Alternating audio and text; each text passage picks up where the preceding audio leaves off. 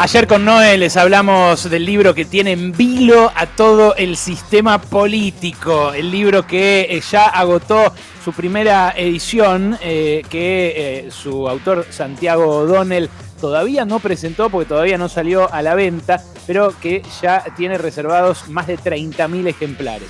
Estoy hablando de Hermano, la confesión de Mariano Macri sobre la trama de poder, política, negocios y familia detrás de su hermano Mauricio. Hoy tanto Página 12 eh, como Infobae eh, publican fragmentos del libro y yo quiero compartir con ustedes en este espacio editorial eh, el adelanto que hace Infobae de la introducción al libro. Introducción que lleva la firma del mismo Mariano Macri, el hijo menor eh, de eh, Mauricio, eh, el hermano menor de Mauricio, hijo menor de ese matrimonio que compartieron Franco Macri con Alicia Blanco Villegas. Dice así, me llamo Mariano Macri y soy hermano de Mauricio. Quiero hacer una inmersión cronológica en las desavenencias que se fueron sumando hasta dar como resultado la confrontación entre nosotros. Los porqués, las circunstancias, los detalles, mucho de lo que digo es mera opinión mía, pero mucho también surge de datos fríos que abren una beta de posibles teorías y conclusiones.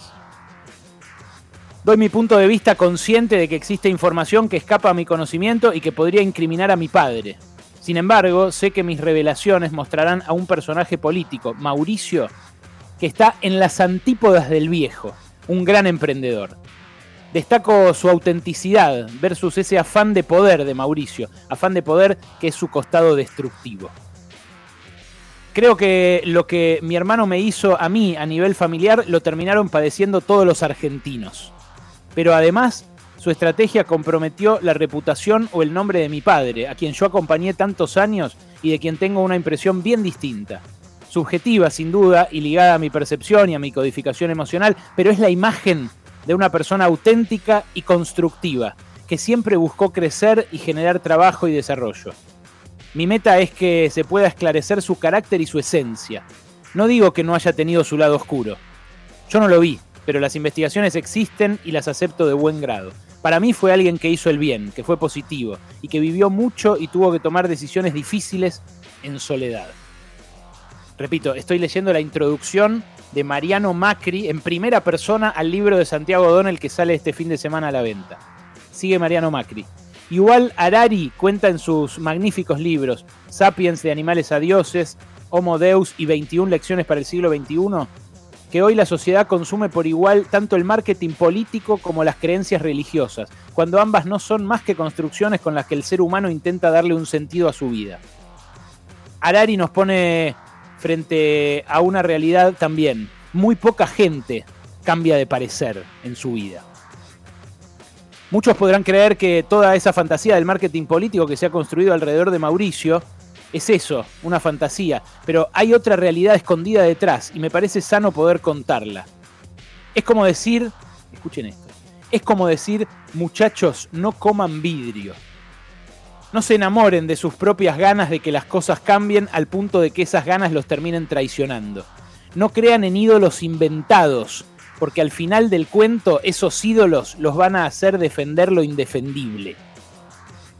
Mi opinión podrá entretener y despertar curiosidad, pero también sé que es probable que no cambie la forma de pensar de nadie.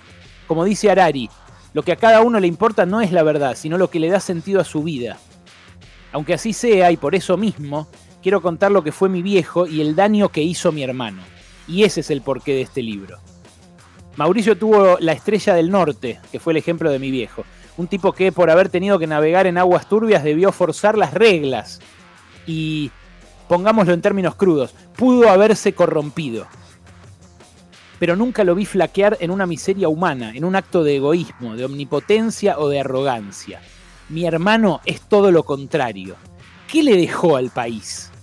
Vendió humo sobre lo que debería ser y no actuó en consecuencia. Nunca un acto de altruismo ni de solidaridad.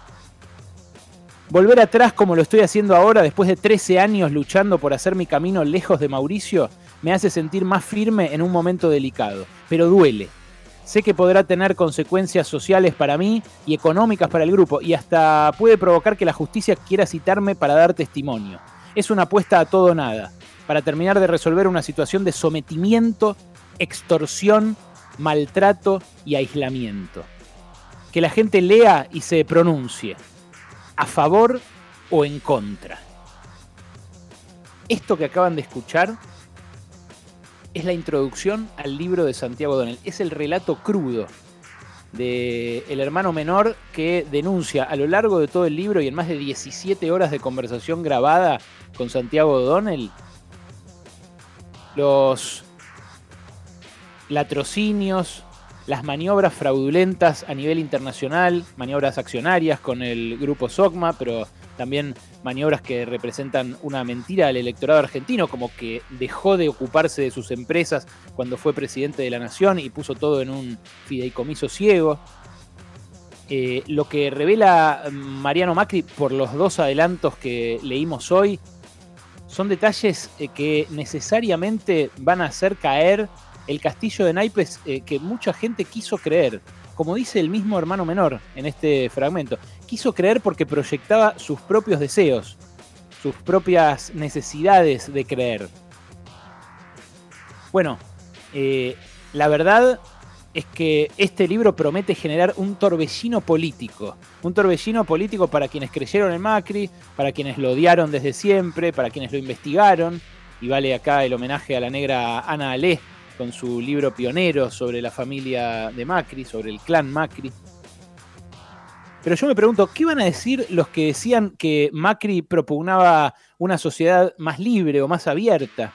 Los que decían eh, desde sus micrófonos de oro antes de ir a jugar al golf, lo entiendo que lo dijeran, pero y, los que no son ricos, los que le creyeron ese liberalismo a Mauricio Macri, la sociedad abierta que impulsaba supuestamente Macri con un Estado menos poderoso que el resto de los mortales, ¿no es un eufemismo para que los ricos sean más poderosos que los estados y por supuesto también mucho más poderosos que el resto de los mortales en una sociedad? ¿Qué preferís vos? ¿Que los políticos eh, sean impotentes y no te puedan cagar porque los que mandan son otros? ¿O correr el riesgo de que te caguen, pero decidir vos, en todo caso, qué poder tiene la política? Bueno, me parece que va a generar un montón de discusiones así este libro. Me parece interesantísimo que un testimonio salga a poner en negro sobre blanco qué pasa cuando el hijo de una de las familias más poderosas del país, que además es una de las familias más poderosas en base a grandes negocios con el Estado, se hace cargo de las riendas del propio Estado. Me parece que la discusión va a trascender a Macri, va a hacernos discutir por qué los grandes empresarios, no solo de Argentina, de muchos países, ponen sus empresas a nombre de firmas offshore, o ponen su dinero en cuentas afuera de los países, o quieren tributar en otros países. Nos va a hacer reflexionar sobre todo el carácter, tanto personal como político, de esa élite que gobierna aunque no gobierne. Porque esos son los Macri también. Este libro promete ser mucho más que un torbellino político. Promete ser una foto de todos nosotros, de lo que creímos y de lo que quisimos creer. Pero sobre todo, una piedra al vidrio esmerilado de los que se creían impunes para siempre.